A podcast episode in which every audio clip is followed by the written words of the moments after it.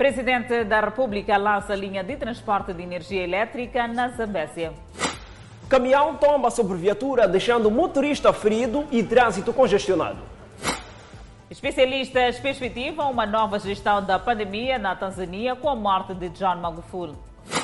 Covid-19 força mais um adiamento da sessão ordinária do Comitê Central da Frelimo.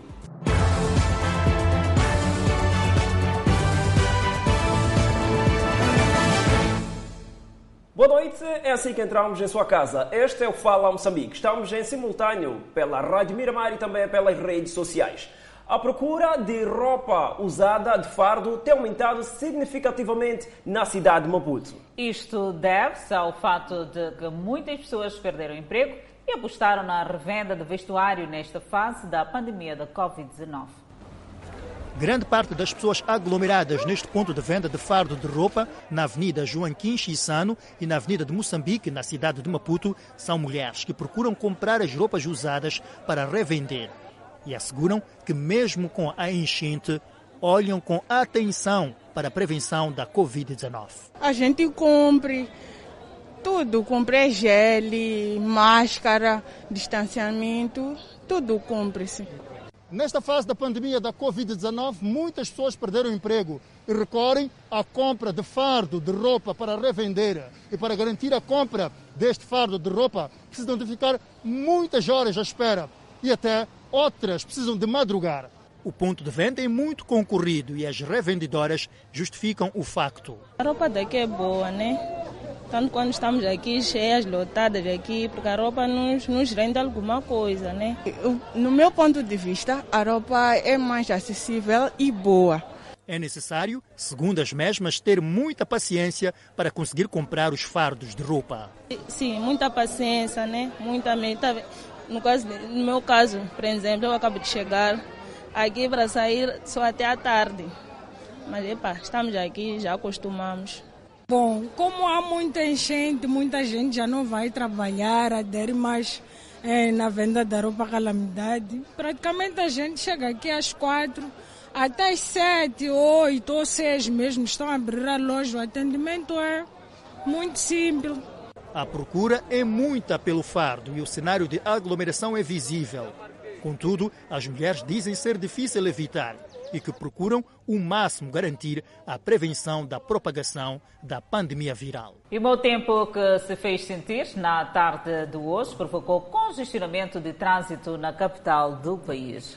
A equipe da Miramar está neste momento nas ruas da cidade de Maputo para trazer-nos mais informações relativamente a este mau tempo que se fez sentir e outros assuntos. E temos indicação de já termos o Clemente Carlos, que vai falar-nos também do incêndio que aconteceu na Avenida Kenneth Caonda. Muito boa noite, Clemente Carlos. Boa noite, Adelaide Isabel. Boa noite, Fidelton Emílio. Nos estúdios do programa Fala Moçambique, neste momento, nós respondemos fora de portas, precisamente na Avenida Kenneth Kaunda, onde esta viatura deflagrou ah, quando estava em plena marcha a Adelaide Isabel. O que acontece é que o proprietário da mesma, felizmente, conseguiu escapar ileso e este era o único ocupante desta viatura. Todavia, os automobilistas dizem que no momento em que isto aconteceu, o tráfego estava intenso neste ponto e não foi possível ah, prestar quaisquer formas de apoio. Um dos automobilistas tentou usar o seu extintor de modo a ajudar a debelar as chamas, todavia a fúria desta já era intensa, de maneiras que não foi possível controlar a fúria das chamas. Neste ponto também foi destacada uma equipa do Serviço Nacional de Salvação Pública, neste caso concreto os bombeiros, que aqui se fizeram presentes e conseguiram sim debelar as chamas. Entretanto, já era tarde, não foi possível a salvar a viatura, não foi possível impedir com que esta fosse reduzida a cinzas, mas já o proprietário desta saiu ileso. Os bombeiros que aqui se fizeram presentes conseguiram também colocar água suficiente de modo a impedir com que mais estragos fossem feitos, porque a fúria das chamas era mesmo muito forte, tal como as imagens neste momento estão a documentar, tanto aqui em direto quanto as imagens que a nossa reportagem, neste caso a nossa redação, teve acesso. Adelaide Isabel Fidelton Emílio, um dos automobilistas que vivenciou esta ocorrência ah, desde o início, mostrou-se disponível a tecer algum comentário à volta daquilo que teria vivenciado e vou já pedir o colega Estevão para que aproxime a este senhor em particular que vai sim dar o seu relato daquilo que teria vivenciado na Avenida Kenneth Kaunda, sensivelmente uma hora atrás, no momento em que esta viatura pegou fogo. Neste momento, a chuva ainda se faz sentir. O Fidel Tanimid estava a falar mesmo do tráfego. Devo dizer que o tráfego está ligeiramente melhor se comparado a uma hora de tempo atrás. Vamos sim voltar ao assunto em destaque, ao homem que conseguiu ver esta ocorrência logo no início. Boa noite. Agradecer que dissesse o que efetivamente aconteceu com este carro. Boa noite. Epa, o fogo que pegou no carro foi uma história muito triste. É. Começou a pegar o fogo, chamas, né, né, epa, nem sei como explicar. Yeah. O foi a, a, pessoa que fez o vídeo que está agora a circular nas redes sociais. Como é que descreve o estado de espírito do proprietário de, de, de, do veículo? Ele estava muito triste. Ele estava muito triste mesmo. Epa, aquilo foi uma coisa muito, muito, mesmo, muito feia. Porque ninguém, ninguém aproximou-se para ajudar o homem nem nada. Eu quando cheguei aí, cheguei com o meu extintor, mas a chama já estava um bocadinho. Eu vi que o meu extintor também é um bocado pequeno, não ia ajudar tanto, então... Chegou a usar o seu extintor? Não usei, já era tarde. Usou o seu extintor? Não, não usei. Já era tarde. Achou que fosse pequeno, não fosse suficiente? Era pequeno. Na hora que cheguei já era pequeno. Então a fúria da chama já era mesmo intensa? Não tão intensa, mas já não tinha como. Já não tinha como. Então, em que momento as chamas atingiram aquela proporção que nós vimos naquele vídeo que partilhou? Depois de um tempozinho, começou. Tentamos bater as portas ah, nessas embaixadas, ver se vamos arranjar um extintor mais maior, mas infelizmente não apanhamos nada. Qual foi a resposta que estas pessoas ah, deram no momento em que, no desespero, o proprietário da viatura e o senhor foram pedir ajuda? Esses não tinham, não tinham. Acho que eles não têm extintor por fora, acho que têm extintor por dentro. É, mas foi muito triste aquilo, foi muito triste. Porque ninguém ajudou. É. Muito obrigado. obrigado. Pois bem, a Fidel Tenemídio, Adelaide Isabel, nos estúdios do Fala Moçambique. É esta a informação que podemos cá trazer do exterior. Peço também ao Estevam que mostre a circulação das viaturas. Em algum momento foi sim condicionada a circulação de viaturas devido a esta ocorrência. A de Caúnda esteve por alguns minutos, ou seja, uma hora de tempo, condicionado. Não aqui circulava ninguém o tanque dos bombeiros estava aqui presente e não permitia, portanto, o fluxo normal dos veículos. E também houve um contingente policial que foi destacado ao local de modo a registrar esta ocorrência e controlar, portanto, qualquer situação anômala devido a esta ocorrência em particular. Adelaide Isabel Fidel Tenemides, não sei se alguma pergunta em particular a partir dos estúdios de Fala Moçambique. Obrigada, Clemente Carlos. A informação foi concisa, deu relatório abrangente relativamente a esta situação.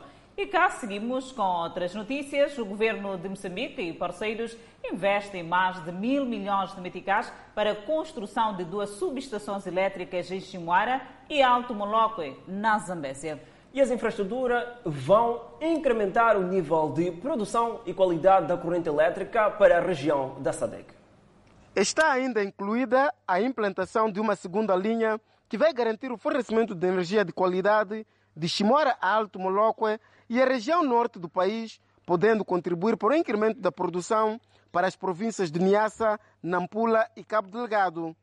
O objetivo deste projeto da linha de transporte de energia será alcançar Nacala na sua terceira fase, atingindo Nacala reforçaremos a capacidade de transporte de energia na região centro-norte no país e, dessa forma, responder às necessidades de consumo com destaque para as zonas econômicas de Mucuba e de Nacala. Num cenário de melhor qualidade, fiabilidade e redundância no fornecimento de energia elétrica, serão igualmente beneficiados projetos de grande dimensão e indústrias associadas em Cabo Delegado. A empresa de capital espanhol responsável pela execução do projeto avança que já iniciaram as capacitações do pessoal operário.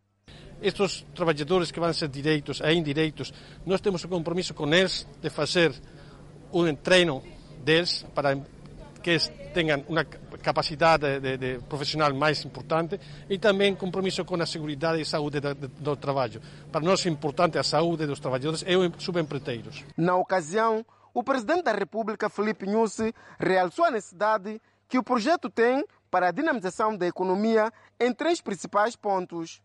renegociar melhor os contratos de venda com clientes especiais que, face à situação atual, deverá representar perdas significativas de receitas.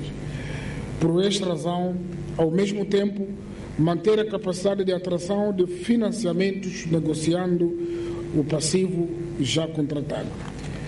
Dois, a necessidade de uma contínua adequação do balanço energético por forma a garantir a disponibilidade de energia numa sincronização com a geração da energia elétrica de Cabora Bassa, dos produtores independentes, do programa das energias renováveis e em 2023 da operação da central térmica de Timani. Temos de alcançar as metas previstas no Programa Nacional de Eletrificação. Três, incentar um trabalho de exortação de colaboração com entidades locais, por forma a elevar a vigilância da população para a denúncia e identificação dos malfeitores inimigos do nosso desenvolvimento que praticam atos de vandalização e roubo de cabos elétricos. Este facto, que muito para além de um enorme prejuízo para os consumidores, para a EDM e para o Estado, contribuem para o atraso do alcance da meta de eletrificação nacional. O chefe do Estado apelou na ocasião à colaboração por parte da população das regiões que serão abrangidas durante a execução das atividades. Nos ajude a cuidar e conservar estas infraestruturas que nascem nesta região, como já me referi serão fundamentais para o desenvolvimento de vários projetos de âmbito nacional e internacional. Durante a execução das atividades de 24 meses de construção de duas subestações na Zambésia, mais de 1.500 pessoas poderão ter emprego de forma sazonal e 300 serão efetivas. O presidente da Tanzânia, John Magufuli, um cético proeminente da Covid-19 em África, morreu aos 61 anos de idade. John Magufuli, presidente da Tanzânia desde 2015, morreu em Dar es Salaam em consequência de uma doença cardíaca, apesar de vários rumores, logo desmentidos pelo governo, de que ele teria Covid-19. A informação da morte de Magufuli foi confirmada pela vice-presidente do país, Samia Suluhu. Caros cidadãos, é com grande pesar que informo que hoje, dia 17 de março de 2021, por volta das 18 horas, perdemos o nosso valente líder, o presidente da República Unida da Tanzânia, ilustre doutor John Pombe Joseph Magufuli, que faleceu devido a uma doença cardíaca no hospital de Nzena, em Dar es Salaam, onde estava a receber tratamento. Joseph Magufuli. Samia informou ainda que a Tanzânia permanecerá de luto por 14 dias. Os preparativos para o funeral estão a ser estabelecidos e vós sereis informados. Nosso país permanecerá em luto pelos próximos 14 dias e todas as bandeiras serão hasteadas a meio mastro. Magufuli foi um líder autoritário e reticente quanto à pandemia da Covid-19 em África. Apesar de todos os apelos da comunidade internacional, o mesmo resistiu em fornecer dados sobre as infecções de Covid-19 no país. Expulsou representantes da Organização Mundial da Saúde da Tanzânia, afirmando mesmo que o seu país está protegido por intervenção divina. Recusou-se a impor medidas de distanciamento social ou toques de recolha e rejeitou as vacinas. Eu continuo a pedir à Tanzânia para trabalhar em estreita colaboração com a União Africana, o CDC da África e a Organização Mundial da Saúde, para que possamos enfrentar conjunta e coletivamente o desafio que temos em nossas mãos. Este é o desafio do nosso tempo e que não haja dúvidas, este é um problema sério e pode viver conosco por muitos anos, se não o levarmos a sério. Of, of COVID. Mas, a 22 de fevereiro do presente ano, finalmente Magufuli começou a admitir que a Covid-19, afinal, poderia ser um grande problema. Hofu ni mbaya. Eu quero dizer a todos vocês a verdade. Algumas máscaras importadas trazem problemas de saúde. Eu sou vosso líder. Tenho muitas informações e devo dizer-vos a verdade. Se vocês querem usar uma máscara, usem as feitas no nosso próprio Ministério da Saúde. Se puderem, não paguem por elas. Façam a vossa própria máscara. Estou a dizer isso porque sou um de vocês. Eu sei, isto é uma guerra. Em fevereiro, a Tanzânia viveu uma onda de mortes inicialmente atribuídas à pneumonia, mas que, na ausência de dados oficiais e testes, suspeita-se que poderiam ter sido devido à Covid-19. Várias personalidades morreram repentinamente naquele mês, entre eles o vice-presidente do arquipélago de Zanzibar e o secretário-chefe do governo. John Pompe Joseph Magufuli serviu como presidente do seu país desde 2015 até a sua morte. Os especialistas em relações internacionais, Carlton Cadeado e Lídio Nhantumbo, consideram que a Tanzânia pode encarar de forma diferente a gestão da pandemia da Covid-19 com a morte do presidente John Magufuli. Com a morte do presidente da Tanzânia, John Magufuli, os tanzanianos poderão olhar para novas estratégias de gestão do país em vários aspectos. Magufuli vinha se empenhando no combate à corrupção na Tanzânia. Com a morte de Magufuli, perspectiva-se um olhar e gestão diferente da pandemia da Covid-19 na Tanzânia, um país com fortes relações de amizade com Moçambique, numa fase em que Moçambique procura combater o terrorismo em Cabo Delgado. O especialista em relações internacionais, Carlton Cadeado, entende que o governo moçambicano vai intensificar as ações de combate ao terrorismo, solicitando ajuda da Tanzânia. O governo moçambicano vai intensificar a sua comunicação em relação à Tanzânia, qualquer que seja o presidente, para nos ajudar, se não for a combater, mas pelo menos para conhecer. Quanto ao combate à Covid-19, Carlton Cadeado considera que Magufuli não soube tirar proveito da experiência vivida por Donald Trump, antigo presidente dos Estados Unidos da América, que não aceitava a existência do novo coronavírus, mas que depois mudou de posicionamento na gestão da pandemia. O Magufuli insistiu até onde não devia quando os outros perceberam que tinham que mudar e usaram a tecnologia da medicina ao serviço deles e conseguiram se safar. Por sua vez, Ilídio Nhantumbo, especialista em relações internacionais, não acredita em grandes mudanças na gestão da Covid-19 na Tanzânia, onde o cumprimento das medidas de prevenção é ignorada. A vice-presidente, se aparecer agora a dizer que uh, é preciso combater a Covid, tal como os outros países estão a, a, a seguir, uh, iria mesmo manifestar uh, um pouco de discordância na, na, na política. O analista político Dércio Alfazema defende que a Tanzânia e o continente africano perderam um grande líder. Moçambique eh, perde um aliado que estávamos a ter, eh, portanto, uma grande aproximação para responder aos desafios de, eh, de Cabo Delegado, essa questão toda do, do, do terrorismo. Portanto, é, um, é uma perda que vai fazer toda a diferença no cenário político eh, africano. O presidente Magufuli morre numa altura em que dava seguimento a vários projetos socioeconômicos na Tanzânia e combatia de forma enérgica a corrupção e o despesismo público. E cidadãos em Cabo Delgado lamentam a morte do presidente tanzaniano John Magufuli. E Magufuli destacou-se como um presidente que se posicionou contra a existência da Covid-19. Foi com profunda angústia que alguns residentes de Pemba, em Cabo Delgado, receberam a notícia da morte do presidente da República Unida da Tanzânia, John Magufuli. A província de Cabo Delgado, que faz fronteira com o país vizinho, guarda enormes relações histórico e culturais com o povo tanzaniano. Por isso, na hora do choro dos vizinhos, cidadãos nesta província juntam-se ao luto. Muito triste porque Tanzânia é um país irmão é, país irmão de, de longa data. Ajudou-nos muito luta, na luta de libertação nacional. É, e até agora, a Tanzânia continua a nos ajudar com esses, esses malfeitores. E quando percebi dessa notícia, fiquei triste, estou triste até agora. Quando mora esse presidente aí, ah, nós ficamos também em luto, porque é o nosso vizinho. Este cidadão tanzaniano é agente econômico vive há mais de 15 anos em Moçambique.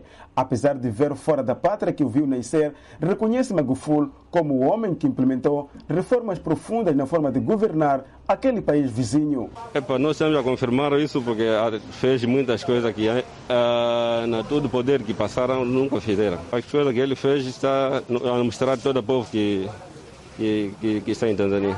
John Magufuli foi um presidente que esteve muitas vezes no centro de polêmicas, uma das quais relacionada ao fato de se ter posicionado como um negacionista da pandemia da Covid-19. Para os nossos entrevistados, essa postura, para além de arriscada, foi irresponsável. Não podia dizer que essa doença não existe.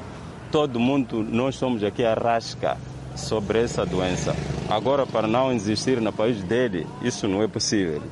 Por isso, ele ficou errado. Ele negava todas as coisas. E ali em Tanzânia, talvez aquele MS não, não contava o número da, das pessoas de Covid-19, não sabia o número daquelas pessoas que têm Covid-19 ali em Tanzânia, porque o presidente negava. Negava que aquela doença não existe, vamos trabalhar.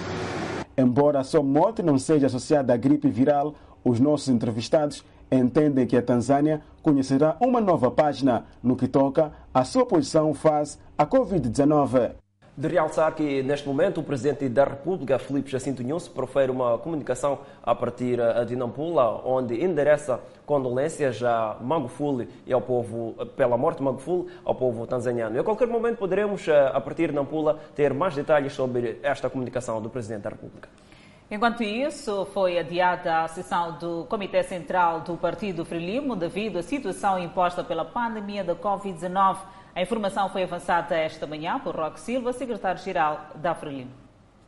Foi numa conferência de imprensa que o secretário-geral da Frelimo avançou a notícia do adiamento da magna reunião do partido no poder desde a independência nacional em 1975. Tem sido removido o elemento que havia de nos permitir concentrar acima de 300 pessoas, considerando que, mesmo sem convidados, para a realização de uma sessão do Comitê Central, no mínimo na sala, o Comitê Central concentra cerca de 300 pessoas, mas olhando para outros segmentos de apoio que, não estando diretamente na sala, estarão a prestar serviço de apoio fora, o número dos que estão envolvidos, estaria, estão envolvidos em sessões do Comitê Central, sem convidados, ultrapassa 500. A Comissão Política tomou a decisão de adiar a sessão do Comitê Central. Silva lembrou que a decisão da realização da reunião foi tomada a 21 de dezembro do ano passado pela Comissão Política, quando o decreto então em vigor permitia a realização de reuniões, respeitando-se o número em função do espaço, só que depois da quadra festiva tudo mudou. Por outro lado, adiantou que o secretariado foi orientado a manter o ritmo dos preparativos, apesar de ainda não existir data para a realização do encontro. Também a Comissão Política tomou a decisão de encarregar ao Secretariado do Comitê Central para manter toda uma dinâmica de preparação desta sessão, ainda que sem data pré-indicada, de modo a permitir que, assim que as condições estiverem criadas e assim que o Conselho de Ministros, em decreto, aliviar as medidas em função da dinâmica da situação da Covid, possamos imediatamente retomar a ideia de realização desta sessão sem precisarmos de queimar mais tempo. Decisão de convocar a imprensa sobre o adiamento deve-se ao interesse que as reuniões da Frelimo suscitam não só aos membros do partido, mas também à sociedade no geral, uma vez que discute também assuntos de interesse nacional em vários domínios. Relativamente à morte do presidente da Tanzânia, John Magufuli, o secretário-geral da Frelimo diz que o partido recebeu a notícia com muito pesar e já endereçou mensagem de condolências a Chama Chama Penduz. Como sabem, os laços de irmandade entre Frelimo e Chama Chama Penduz, que é o partido do presidente da Tanzânia, os laços de irmandade entre o povo moçambicano e o povo tanzaniano são imensuráveis. Essa notícia chegou-nos com muita tristeza com muita consternação. É um autêntico abalo para Frelimo, é um autêntico abalo para os moçambicanos.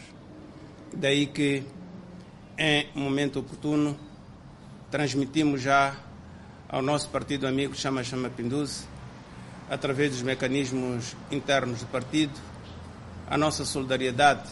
Magafur, que já não aparecia em público, o que alimentava rumores de ter sido infectado com Covid-19, perdeu a vida esta quarta-feira em Dar es Salaam, capital da Tanzânia. Seguimos ao centro do país, onde um cidadão perdeu o braço após vandalizar a montanha Cabeça do Velho, em Chimoio. Pois bem, a vítima decidiu escalar a montanha Cabeça de Velho para extrair algumas pedras com o propósito de vendê-las para comprar material escolar para os seus filhos. Luís Tomás, residente em Chimoio, decidiu escalar a montanha Cabeça de Velho para extrair algumas pedras com o propósito de vendê-las para comprar material escolar para os seus filhos. Todavia, ao escalar o local turístico, uma pedra caiu-lhe sobre o braço esquerdo. Devido à gravidade dos ferimentos, foi-lhe amputado o membro superior esquerdo. Ao fazer meu trabalho, é que eu queria tentar partir uma pedra aí, então ao partir daquela pedra, escorreguei-me. Ao escorregar, peguei a outra pedra ao lado, aquela pedra também tinha que sair do lugar. Eu embaixo, logo veio em cima de mim.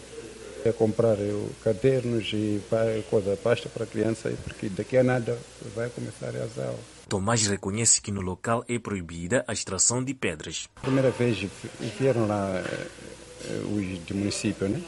Nos disseram há dias atrás. Então, é, nos disseram para nós irmos no município, fomos no município é para o sítio não pode se extrair, procurem outro lado. Então nós tentamos procurar e achamos no primeiro de maio lá. Fomos lá, começamos a fazer o nosso trabalho para podermos também ter um pão. Só que quando choveu muito, lá já não tinha acesso de como passar o carro.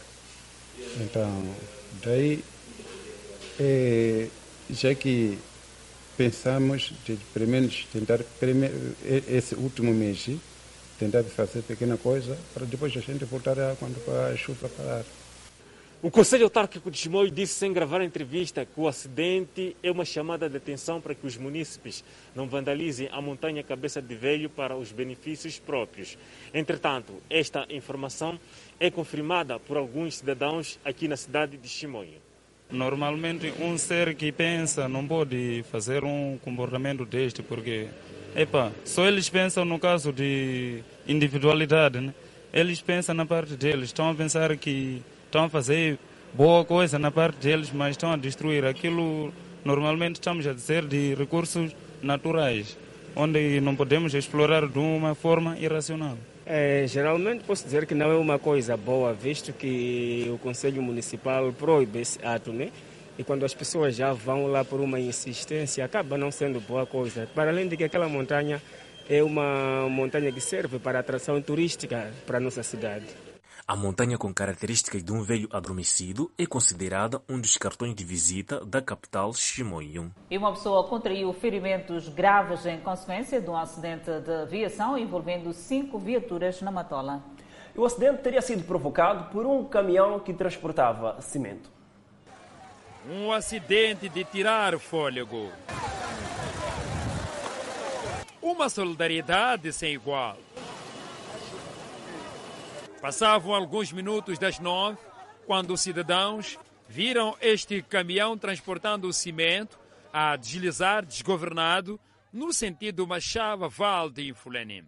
O motorista da viatura teria abandonado-a depois de estacioná-la quando galgou os calços. Ele tentava ligar para a empresa que o carro já se estragou. O carro encostou, ele acho que apanhou chapa, voltou para trás. O carro sozinho começou a vir, vareu dois carros. Eu venho da cidade, eu saí às nove e tal. Apanhei isso, já tinha acontecido. Desde essa altura, residentes do bairro transeuntes fizeram-se ao local não só para se inteirarem do sucedido, mas para, direto ou indiretamente, contribuir para o salvamento de uma vida. Uns envolvidos nos trabalhos da remoção da viatura. Tido é um pouco complicado, eu também tive que pedir um trator lá no meu serviço. É este que está aqui a tentar puxar de um lado para o outro. E outros orando. E Deus existe. Estivemos orando durante todo este tempo pela vida deste homem que sofreu o acidente. Quem já sofreu um acidente igual não conteve as lágrimas. Estou a chorar porque estou a sentir. Eu passei essa perna aqui, eu estava assim mesmo. Chamados para o local, os agentes do Serviço Nacional de Salvação Pública fizeram tudo o que esteve ao seu alcance para salvar a vida deste homem, retirando a viatura debaixo do caminhão, mas sem sucesso, porque não tinham mesmo materiais para o efeito. O comandante do Corpo de Salvação Pública fala de um acidente incomum. Houve dificuldades, porque questão de, de acidente prático que envolveu com tantos carros que existiam com a pessoa que estava lá dentro. A nossa preocupação era de tirar a pessoa com vida. Depois de muitas tentativas envolvendo o caminhão de sensato, trator, entre outros meios, o que levou muitos cidadãos à beira de ataque de nervos, eis que as esperanças renovam-se com a chegada finalmente de uma grua à altura. O homem finalmente era socorrido para o hospital. Em consequência do acidente, quatro viaturas ficaram amolgadas e imobilizadas. Até a nossa saída, a via encontrava-se bloqueada e a polícia de trânsito municipal e até polícia militar desdobravam-se na garantia de circulação por via alternativa e segurança pública. E no próximo bloco, acidentes de viação envolvendo crianças preocupa a Amviro. E ainda no próximo bloco, para ver, província de Tete preparada para uh, o início das aulas. Não deixe de ver no próximo bloco. Intervalo e até já. Falar da sinistralidade rodoviária. Os acidentes próximos às escolas primárias, ao nível do país, são recorrentes, fazendo com que os residentes próximos às escolas apelam ao cuidado por parte de automobilistas. Com a retoma das aulas, as precauções a serem tomadas devem dobrar, principalmente nas estradas devido aos acidentes de viação. Uma das soluções para minimizar os acidentes à saída das escolas primárias são as lombas, segundo a Associação Moçambicana para Vítimas de Insegurança Rodoviária. No entanto, existem escolas que não as possuem. Uma estrada enfrenta uma escola e sem nenhuma lomba, o que consequentemente faz com que hajam muitos acidentes de viação porque os automobilistas não abrandam durante a sua marcha. Em 2020, tivemos mais de 110 casos de crianças que perderam a vida vítimas de acidente de viação. Dona Helena, vendedeira e residente no bairro do aeroporto, conta que já presenciou acidentes em frente à escola, mesmo nesta estrada que possui lombas. Por essa razão, apela aos encarregados de educação a tomarem cuidado com as crianças. E a criança vem deste lado de linha feira para atravessar. Então, esse tal senhor bateu com o carro, fugiu. A polícia promete fazer acompanhamento nas estradas próximas às escolas mais movimentadas. E dizer que nós, como departamento, faremos o acompanhamento das nossas crianças ao nível das escolas que tenham maior circulação de veículos, principalmente as que se encontram ao nível das bermas das estradas. Por outro lado, Dona Felizarda, que vende em frente à Escola Primária Unidade 18, enfatiza que os estudantes têm cuidado ao atravessar e existem polícias que ajudam na travessia. Cuidado. Nós também, quando estamos aqui a vender, muito cuidado com as crianças. Nos deixamos lá na estrada, para lá, nós não aceitamos. Nós então, as crianças passar na escola, direto para casa. O fato de existirem motoristas não qualificados é uma preocupação dos pais encarregados de educação. E o presidente da Associação de Transportadores da Matola afirma que os motoristas das carrinhas escolares devem estar filiados a uma associação. E informar todos os encarregados que estamos preparados para voltarmos às nossas atividades e tentamos criar pelo menos 99% das condições de segurança nas carinhas eh, e pedimos também aos automobilistas para que possam respeitar as carinhas que transportam as crianças. A partir de segunda-feira, o movimento não será o mesmo nas estradas do país. Por essa razão, o presidente da Associação Moçambicana para Vítimas de Insegurança Rodoviária apela aos pais encarregados de educação a terem cuidado com as crianças. Estamos a falar de pouco mais de 7 milhões de alunos que vão entrar para a escola, como tem sido habitual o que significa que naquelas esco escolas onde podia-se passar a qualquer hora com uma velocidade que eventualmente não acontecia nada, naturalmente estarão lá as crianças.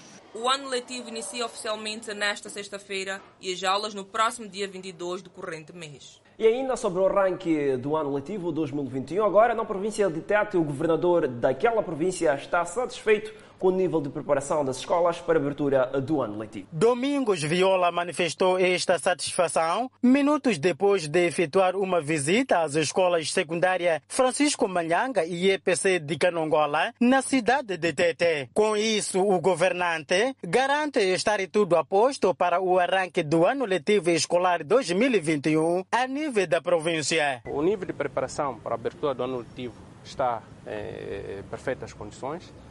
Os alunos já foram inscritos. Temos um universo de 797 mil alunos que matriculados em todos os subsistemas ao nível da nossa província e esses vão ser eh, assistidos por mais de 14 mil professores.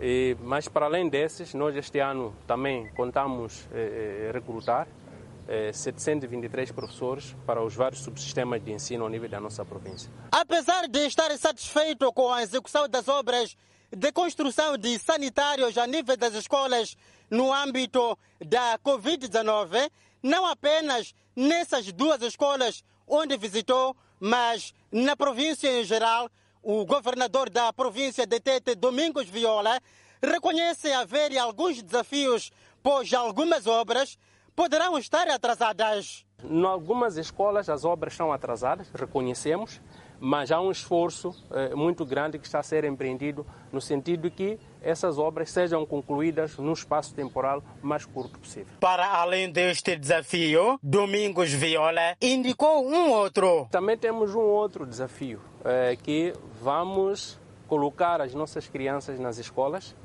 e essas devem, de forma rígida, observarem todas as medidas de prevenção da doença, eh, neste caso concreto, do novo coronavírus. Quanto às obras que poderão estar relativamente atrasadas, o empreiteiro justifica-se. Em termos de execução, é, por exemplo, nas escolas é, SOS, Escola Industrial, é, temos algumas dificuldades por causa do contrato, porque estamos a executar um certo trabalho sem ter contrato. De execução física, quanto andamos? Neste momento estamos acima de 60%.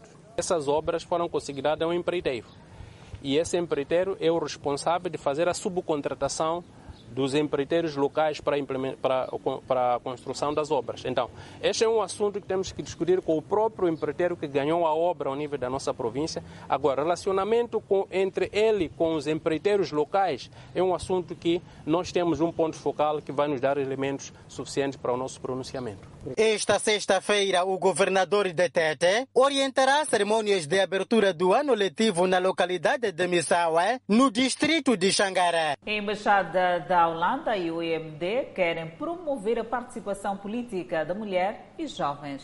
No encontro havido esta quinta-feira, representantes de diferentes partidos políticos louvaram a iniciativa e destacaram o papel da mulher. A Embaixada do Reino dos Países Baixos, Holanda, e o Instituto para a Democracia Multipartidária, IMD, através da Academia Política da Mulher, lançam esta quinta-feira uma iniciativa de apoio à participação política da mulher e jovens denominada Power of Dialogue, ou simplesmente o poder do diálogo. Apesar dos avanços alcançados ao longo do tempo, o IMD destaca que há ainda espaço para melhorias. Tendo passado de 3,7 é de 37,2% no mandato passado para 42,34% no presente mandato. Portanto, este é um dos avanços que tanto nos orgulham. Apesar de reconhecermos que nos órgãos subnacionais, nas assembleias provinciais, municipais, este avanço é ainda de forma muito lenta. A secretária-geral da OMM, Mariazinha Nikis, diz que a iniciativa é uma mais-valia. Vejo esse programa um programa positivo, porque aqui vamos discutir problemas de mulher e de jovem, a participação política de mulher e de jovem. Eu digo um programa positivo porque os problemas que eh, enfrenta esta mulher e juventude são os mesmos. Então, a junção eh, das ligas eh, femininas, dos partidos políticos, foi um, uma coisa positiva porque nós vamos trocar experiências. É uma luta que vem de muito longe e a pouco e pouco vamos atingir aquilo que é o nosso objetivo, que é de estarmos em pé de igualdade com o homem. Daí que a pergunta que me faz, o Parlamento hoje tem um número uh, mais ou menos significativo de mulheres em relação aos jovens. Judite Macuacua, do partido MDM, diz haver mulheres em cargos importantes no seio daquela formação política. Dando exemplo, eu sou jovem, mas eu dirijo uma liga da mulher ao nível nacional. Como jovem, uma oportunidade que fui dada. E temos mulheres também que fazem parte da, do órgão de tomar decisão do partido, que é a Comissão Política Nacional. É, o Conselho Nacional, na mesa do Conselho Nacional, temos duas mulheres que fazem parte da mesa do Conselho Nacional. O encontro contou ainda com representantes das ligas da juventude e dos partidos políticos, deputadas da Assembleia da República, acadêmicos e representantes de organizações da sociedade civil de todas as províncias, na sua maioria ligados virtualmente, dadas as limitações impostas pela pandemia da Covid-19. Homens, mulheres e até crianças, membros da Igreja Universal, protestaram em frente aos templos contra o pronunciamento do ministro da Cultura. O titular da pasta em Angola pronunciou-se e reconhece os dissidentes como representantes da igreja naquele país. Lutar até o fim! Lutar até o fim! Os conflitos continuam. Nós, os membros e os obreiros da Igreja Universal do Reino de Deus, estamos a repor a legalidade. Dessa vez, pastores esposas e familiares da Igreja Universal que alegam haver interferência do Estado angolano nos conflitos internos da Igreja e na decisão do Ministério da Cultura em reconhecer o grupo dissidente como representantes da Igreja em Angola se colocaram em protesto em frente ao condomínio onde residem. O caso já está no tribunal, nós queremos que o tribunal resolva essa situação e não é o que acontece. É o Ministério da Cultura veio e deu o seu verdito a favor dos reformados. E nós? Aonde é que nós nos colocamos nessa situação se nós também somos angolanos e também temos direitos? A Universal é a nossa mãe. Então, se, nós, se é a nossa mãe, nós queremos ter os mesmos direitos. Porque não é apenas nós, bispos e pastores, que não aceitamos isso. São os membros, são os obreiros, as pessoas que fazem parte, os membros da Igreja Universal, que não aceitam isso. Não aceitam é, é, é, essa forma como foi decidido o assunto da igreja. Mais uma vez, bispos, pastores e esposas de bispos e pastores da Igreja Universal em Angola estão reunidos para mostrar o seu descontentamento em relação ao tratamento dado pelas autoridades angolanas ao caso Yurde. Eles reiteram que o conflito dentro da Igreja Universal não foi resolvido, ao contrário do que faz crer as autoridades angolanas. Como infelizmente a gente não tem o apoio do Estado, o povo sai à rua em busca de justiça. Coisa que quando foi o contrário, quando tomaram as nossas igrejas, a polícia não interviu, disse que era um caso interno. E hoje em dia, quando o povo sai à rua para clamar, para buscar por Deus, eles são espancados, humilhados, presos, sem justificação aparente. A igreja somos nós, é o povo. Basta ver que uh, eles abriram as igrejas, mas a maioria das pessoas são aquelas que ficaram do lado de fora, porque a polícia estava aí para barrar a entrada dos verdadeiros proprietários da Igreja Universal do Reino de Deus, que são os milhares de fiéis. A Igreja Universal do Reino de Deus, com representação no mundo inteiro, aqui em Angola, ela continua fechada. Essa igreja que reabriu é a igreja que foi tomada pelos rebeldes, por aqueles que invadiram os templos, por aqueles que agrediram pastores, por aqueles que cometeram crimes. Ações de protestos têm ocorrido todos os dias, através de vigília de orações em frente aos templos e também nas redes sociais. Nós cremos que o Senhor ouviu a nossa oração, ouviu o nosso. Nesse post na página oficial do grupo Força Jovem Universal, diz: Nós, da FJU, não aceitamos o golpe na nossa igreja. Um dos líderes do grupo, o pastor Vasco Garcia, em vídeo enviado para nossa redação, afirma que os mais de 10 mil jovens pertencentes à Força Jovem Universal sairão às ruas. E nós não ficaremos parados. Todo Força Jovem irá se manifestar todos os dias, até que sejamos ouvidos. Não permitiremos a violência e a ilegalidade que estão sendo promovidas contra a nossa igreja. Não permitiremos. Relatos e flagrantes de violência contra os fiéis da igreja têm se multiplicado nos últimos dias. Nesse vídeo, podemos notar o jovem parado na calçada, sem oferecer qualquer perigo ou ameaça. O mesmo foi agredido de forma desproporcional e detido em mais um ato de excesso e de violência policial. Naquele momento eu me senti muito humilhada não pode tratar as pessoas dessa forma. Eu vi pessoas naquele dia que também não, não aceitam a reforma, a rebelião, pessoas que não se conformam com a injustiça com a nossa igreja. E tudo isso porque eu estava a orar pela minha igreja, pela minha igreja. Essa outra fiel relata momentos de violência e coação promovidos pela polícia. O polícia não usou a estratégia de evitar conflitos. Ele batia de todo o canto do meu corpo, inclusive tenho hematomas em todo o corpo. Não é assim. Senhor Presidente da República, olha para nós. Nós também somos o povo angolano que não aceitamos a reforma, não aceitamos a rebelião, não aceitamos isso que a, a nossa Polícia Nacional, em vez de defender, vem torturar. O polícia deslocou meu braço. Segundo a diretora do Gabinete de Comunicação da Universal, a Igreja, seus bispos, pastores e obreiros e fiéis não reconhecem a legalidade dessa suposta nova direção. A Igreja e os seus advogados já tomamos e continuaremos a tomar todas as providências jurídicas, quer em Angola, quer nas cortes internacionais, para reavermos os nossos direitos e darmos fim nessas atitudes e decisões arbitrárias e ditatoriais que vêm sendo tomadas contra a Igreja.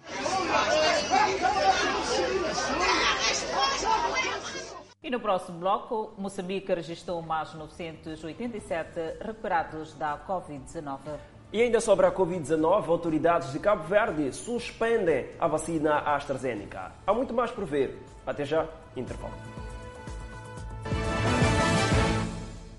Na sequência da falta de água que se faz sentir em alguns bairros do município da Machis, o FIPAG diz já estar no terreno para resolver a situação. Foi com desespero que alguns clientes do Fundo de Investimento e Patrimônio de Abastecimento de Água FIPAG na Machixe se insurgiram devido a restrições que se verificam no fornecimento de água em alguns bairros daquela autarquia. E nós dependemos agora de um fornecedor privado para podermos obter água. E não é assim tão fácil, porque nós percorremos longas distâncias e tiramos três meticais por balde.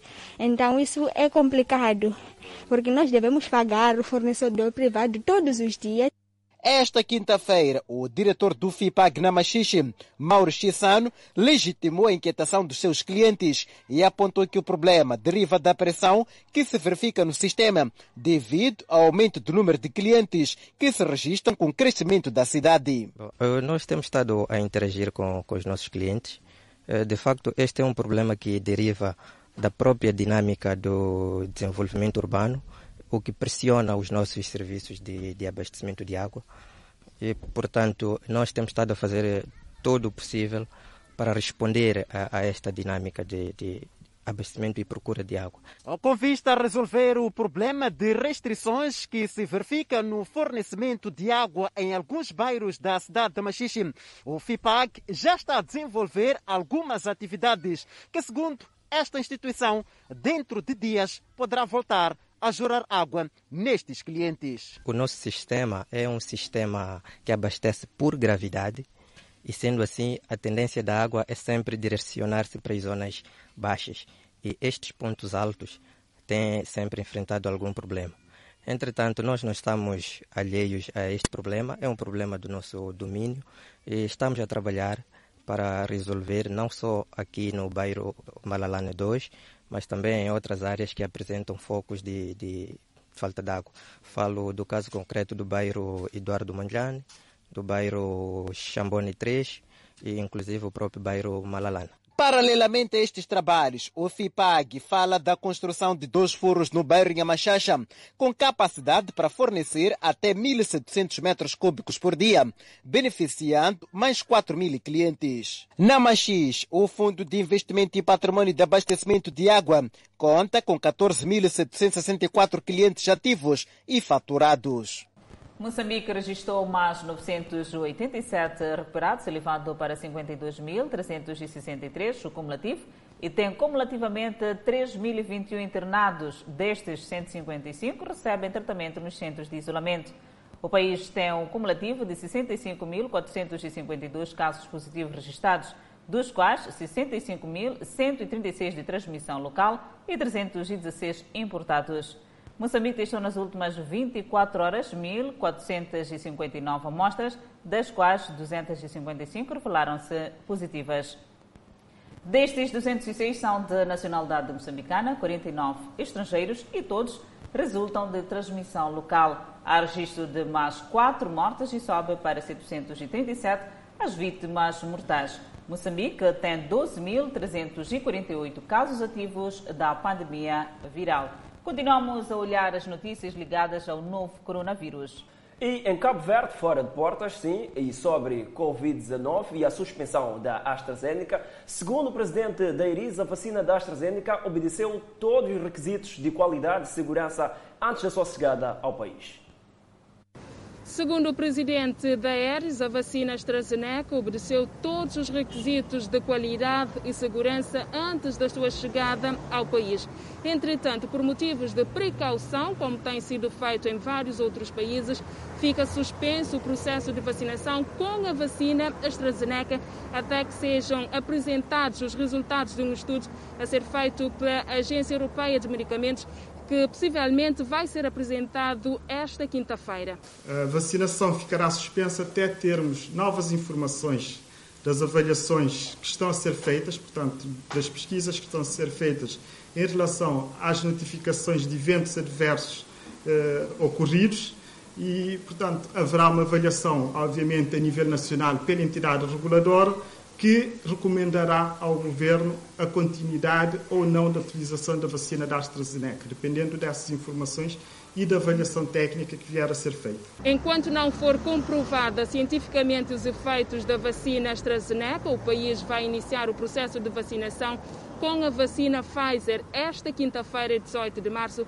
conforme o plano de vacinação. Vamos vacinar os profissionais de saúde que estão mais na linha da frente e depois seguir para os outros profissionais de saúde que não estão tão na linha da frente, mas que estão também nos serviços de, de prestação de cuidados. Uh, e, e, como já se disse aqui também, uh, até amanhã, que é o dia em que a Agência Europeia de Medicamentos dará alguma informação em relação ao inquérito que foi uh, instalado para se verificar realmente se há alguma ligação entre os efeitos que têm estado a ser relatados. Ainda no que toca à vacina AstraZeneca, Jorge Barreto diz que os lotes recebidos no país são provenientes da Índia e afirma que estes são diferentes dos que estão a ser postos em causa na Europa. Explica. A vacina, para ser produzida, ela tem, utilizam-se materiais, há todo um processo. Fabrica-se um, uma parte, que são, é um lote, depois fabrica-se uma outra parte, que é um outro lote. Por isso é que, se repararem nas notícias, fazem referência a dois lotes diferentes. Confrontado com a possibilidade dessa suspensão colocar em causa o processo de armazenamento da vacina, Eduardo Tavares garante que o país dispõe de condições para armazenar todas as vacinas chegadas no país por um tempo indeterminado, justificando que, retirada a vacina do congelador, o mesmo tem um prazo de cinco dias para ser utilizado. Para ver no próximo bloco, bombardeios em Afeganistão fazem quatro mortes. E ainda há mais por ver, Adelaide Isabel. É verdade, mantém-se a proibição de mutilação genital no Quênia. Notícias a acompanhar logo ao intervalo. De volta ao Fala Moçambique com a página internacional.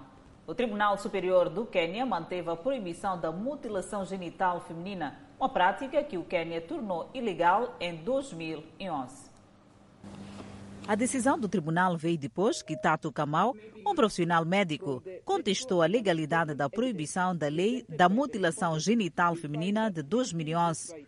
No entanto, seus esforços para legalizar a prática foram rejeitados pelos juízes do Tribunal Superior, que disseram que sua petição era desprovida de mérito. Kamal expressou sua decepção com a decisão do juiz durante a decisão do Tribunal Virtual Online. Sinto que os direitos das mulheres foram incluídos nos direitos das crianças, disse Kamal aos juízes. Apesar do fato de que a mutilação genital feminina atrai uma multa de 2 mil dólares americanos e três anos de prisão no Quênia, algumas comunidades ainda valorizam isso como um rito de passagem. Ainda na página internacional, moradores de um subúrbio de Yangon incendiaram ruas para bloquear tropas de choque esta quinta-feira, enquanto esforços para resistir ao novo governo militar de Myanmar recomeçavam mais de seis semanas após o golpe que os levou ao poder. O vídeo mostra grandes nuvens de fumaça subindo sobre a área da mina Tá, no município de Hlang, com outra barricada queimada ferozmente no meio de uma área residencial. O morador, que não quis ser identificado por medo de retaliação das autoridades, disse que os manifestantes os incendiaram depois de ouvir que uma coluna de caminhões da polícia estava a caminho. As forças de segurança finalmente chegaram e os polícias apagaram as chamas com baldes de água. A construção de barricadas e suas ocasionais queimadas são agora táticas estabelecidas pelos oponentes da junta em todo o país para impedir o movimento da polícia e do exército. As barreiras também fornecem cobertura contra o uso agora frequente da munição real contra eles. O número de mortos verificado entre os manifestantes desde o golpe de 1 de fevereiro, que derrubou o governo eleito de Aung San Suu Kyi, agora ultrapassa 200, de acordo com uma contagem compilada pela independente Associação de Assistência para Prisioneiros Políticos. E a Coreia do Sul apoia os esforços dos Estados Unidos da América para contactar a Coreia do Norte e espera a retoma das negociações nucleares entre Washington e Pyongyang. O ministro das Relações Exteriores da Coreia do Sul, Chung Eui-yong, fez as declarações durante uma conferência de imprensa realizada em Seul com o secretário dos Estados Unidos, Anthony Blinken, e o secretário da Defesa, Lloyd Austin. Os embaixadores discutiram o programa nuclear da Coreia do Norte e a última declaração feita por Pyongyang aos Estados Unidos da América durante as chamadas conversas 2 mais 2 em Seul. Mais cedo, na quinta-feira, Choi Son-hui, o primeiro vice-ministro das Relações Exteriores da Coreia do Norte, confirmou o anúncio anterior de Blinken de que Washington havia procurado Pyongyang por vários canais, mas não recebeu nenhuma resposta. Um bombardeio matou quatro funcionários estaduais que viajavam num autocarro no Afeganistão, na capital, Cabul, esta quinta-feira. Ferdos Farmars, porta-voz do chefe da polícia de Cabul, disse que uma mulher estava entre os mortos e outras nove pessoas ficaram feridas no ataque no norte da cidade. Ninguém assumiu a responsabilidade pelo ataque. Na segunda-feira, outro atentado à bomba num autocarro que transportava funcionários do Estado em Cabul matou três mulheres e uma criança de 3 anos e feriu outras 13, disseram autoridades de segurança. O Afeganistão está a passar por um aumento nacional de bombardeios, assassinatos seletivos e outros tipos de violência, enquanto as negociações de paz no Catar entre os insurgentes de Talibã e o governo afegão empacam. Convidamos a um breve intervalo, mas antes a previsão para as próximas 24 horas. No norte do país, Pemba 31 de máxima, Lixinga 26 de máxima, Nampula 31 de máxima. Seguimos para o centro do país. Tete com uma máxima de 34, Quilimana 34, Chimoio 30, Beira 33. E Vila Cool vai restar uma máxima de 33, Nhambane 34, Xeixai 31 e Maputo com uma máxima de 34 graus centígrados. Enviou-se endereça mensagem de condolências pela morte de Magfula a partir de Nampula.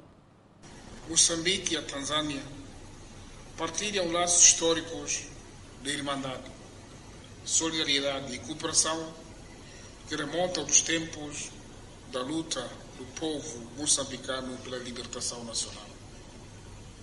Tanzânia foi a retaguarda segura de Moçambique, cujo povo, de forma desinteressada, proporcionou o apoio solidário necessário até conquistarmos a independência nacional. O governo e o povo tanzaniano sob a liderança do saudoso Mwalimu Julius Kambarage Nyerere e outros líderes que o sucederam, não pouparam esforços para apoiar Moçambique e manter e consolidar a sua soberania e integridade territorial após a independência. O presidente Magufuli, com quem em vida mantive uma relação muito cordial e de irmandade, prosseguiu à sua maneira esse legado de aprofundamento das relações fraternais. Tive a ocasião de partilhar na sua tomada de posse em 2015 e com ele conversar em Dodoma, Dar es Salaam, à margem da cimeira da SADEC, e muito recentemente fui visitá-lo na sua terra natal, na região de Chato. Em Chato, com o presidente Magufuli, alcançamos importantes entendimentos para impulsionar a nossa colaboração e cooperação no âmbito socioeconômico, de paz, com destaque para a segurança e estabilidade nos nossos dois países. E com esta informação, marcamos o ponto final do Fala Moçambique. Boa noite. Obrigada pela atenção dispensada. Voltamos amanhã.